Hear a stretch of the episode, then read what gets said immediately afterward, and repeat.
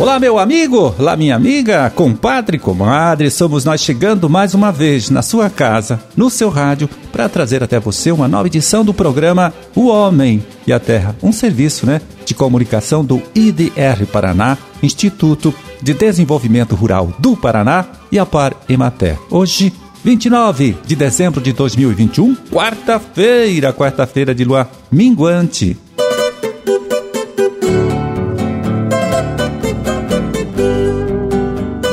E olha só, no início deste mês de dezembro aconteceu em Curitiba um evento técnico aí de lançamento do roteiro turístico Rotas do Queijo Paranaense. Uma estratégia então que pretende dar mais um impulso à atividade econômica do turismo rural aqui em nosso estado.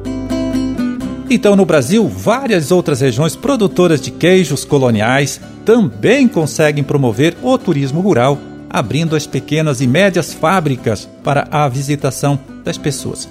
Mas o nosso queijo, o queijo paranaense, possui também esta característica, essa qualidade capaz de atrair o interesse do turista que busca o espaço rural? Bom, eu fiz esta pergunta para nossa colega extensionista, Terezinha Busanello Freire, coordenadora estadual do projeto Turismo Rural, aqui do IDR Paraná. E veja então a resposta que ela me deu. Marildo, a gente estava até falando agora há pouco sobre essa questão da qualidade dos produtos do Paraná. Na verdade, a gente já tem uma alta qualidade em diversos queijos aqui, inclusive o pessoal está voltando agora recente de um concurso em Araxá, muitas medalhas para o queijo paranaense, acho que são mais de 10 medalhas que o Estado levou de diferentes categorias de queijo, e que, na verdade, o que, que acontece? Aqui no nosso Estado está escondidinho, né? O pessoal está fazendo cada um meio do seu jeito. Então, assim, o produto produto em si ele já existe aqui no Paraná, ele já está aqui, os produtores estão batalhando por essa qualidade do queijo, para trazer essa visibilidade. Então, assim, acho que o que nós estamos fazendo quanto IDR, quanto Programa de Turismo Rural e o pessoal da agroindústria, é tentar unificar um pouquinho essas opções que a gente tem no Estado, justamente para mostrar para o nosso consumidor aqui dentro do Estado, para o turista daqui ou para o turista de outros estados, que o Paraná também tem vários produtos com uma qualidade excelente. Tanto prova que os concursos estão mostrando isso isso, né? Estão vindo aí com muitas premiações de alta qualidade aí nesse produto queijo. Então, temos sim condições aí de evoluir, a exemplo de Minas Gerais, a exemplo do caminho do queijo de São Paulo, e é essa nossa perspectiva aí frente a essa questão da formatação e a estruturação da rota do queijo paranaense, então. Bom, até o momento, olha só, já existem 30 fábricas, né, agroindústrias aqui do nosso estado integrando esta rota aí do queijo paranaense. Outras podem fazer parte deste projeto, bastando para isso estarem legalizadas, né, todas registradas no sistema de vigilância sanitária do município, do estado ou do governo federal. E para saber mais sobre o assunto, claro, é só procurar o escritório do IDR Paraná do seu município, da sua região.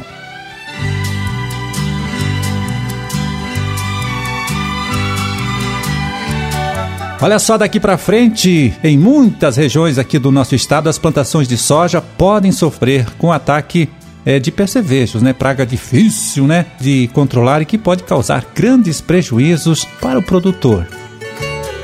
Então, segundo os técnicos, né, para lidar melhor com essa praga e não fazer bobagem, né, gastando dinheiro sem necessidade ou deixando de fazer o controle do bicho na hora certa, o jeito é fazer o monitoramento da lavoura, né, andar pela plantação é, pelo menos uma vez por semana, com um pano de batidas para avaliar o nível da infestação e até a possível presença de predadores, né? Desses percevejos aí. É, e tem mais uma coisa, viu? Os técnicos dizem que antes daquela fase que as vagens é, chegam ao formato de um canivetinho, não tem necessidade do produtor fazer o uso de venenos, né, para o controle do percevejo, porque eles, né, o percevejo aí, nesta fase da plantação, não faz nenhum estrago. Depois sim, né, é preciso ficar esperto e o controle deve ser feito, ainda segundo os técnicos aí especialistas, quando se atingir o nível de alerta, que eles chamam nível de ação. Este nível de ação na lavoura para a produção de grãos é de, em média, dois percevejos por metro linear.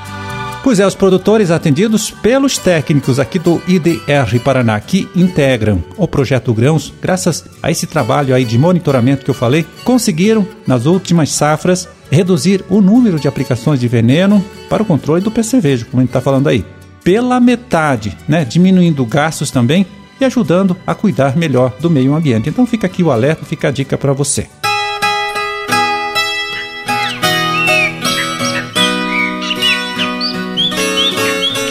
Olha só, lançado aí há pouco mais de quatro meses, o programa Renova Paraná viabilizou a instalação de várias centenas de projetos né, para a geração de energia elétrica nas propriedades rurais. Um grande sucesso, sem dúvida, que o coordenador estadual do programa, o extensionista Erlon de Almeida, aqui do IDR Paraná, comenta e avalia para a gente, né, explicando principalmente quais foram os fatores que contribuíram com este bom desempenho então do Renova Paraná. Bom, nós em quatro meses de funcionamento do programa Renova Paraná, nós percebemos que o grande sucesso se deve, obviamente, à percepção dos produtores rurais de que aumentaram os custos de produção dele em diferentes sistemas da atividade econômica que ele exerce na sua unidade produtiva e com isso aumentou o custo de produção. E ele está percebendo de que gerar energia, que era um fator que no passado ele não imaginava que seria possível, hoje não só é possível, como necessário.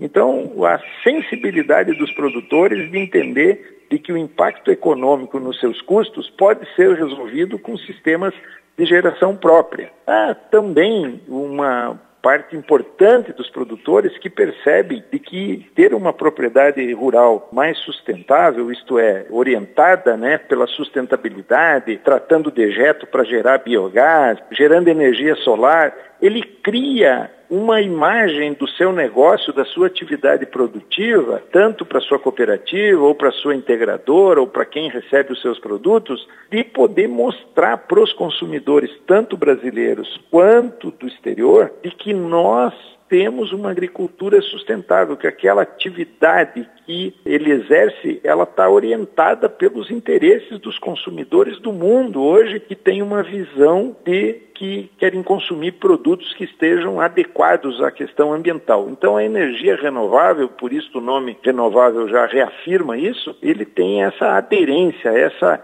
orientação por ser um produto que não agride o meio ambiente e que dá uma imagem boa para o produto da nossa agricultura paranaense, para os produtos alimentares brasileiros, e o agricultor está percebendo tudo isso, né? Mas eu ainda acho de que o fundamental que deve estar tá passando na cabeça dos produtores é a questão econômica, né? Então, do ponto de vista econômico, é extremamente vantajoso e os produtores estão percebendo e por isso esse grande número de produtores procurando os escritórios municipais do IDR para aderirem ao Renova Paraná e passarem a produzir sua própria energia.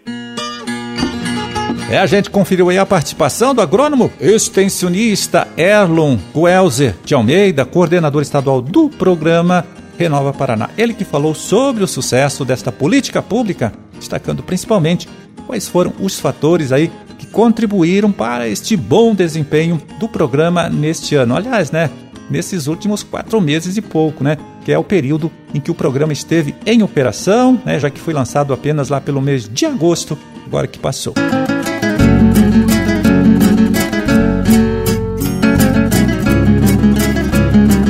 Pois é, época de férias, período que muita gente busca alguma coisa para se distrair, para passar o tempo, né?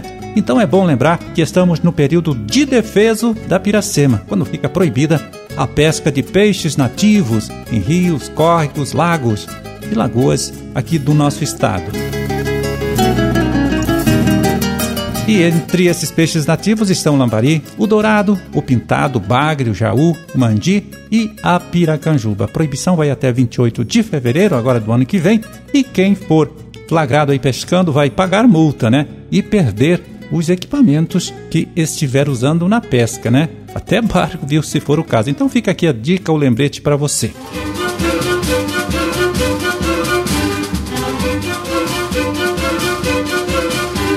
Bom, por hoje está feito o carreto. Vamos ficando por aqui torcendo, né, para que todos vocês aí tenham uma ótima quarta-feira e até amanhã, então, quando a gente estará de volta aqui, né, mais uma vez trazendo para você, trazendo para sua família uma nova edição do programa O Homem e a Terra. Um forte abraço a todos. Fiquem com Deus e até lá.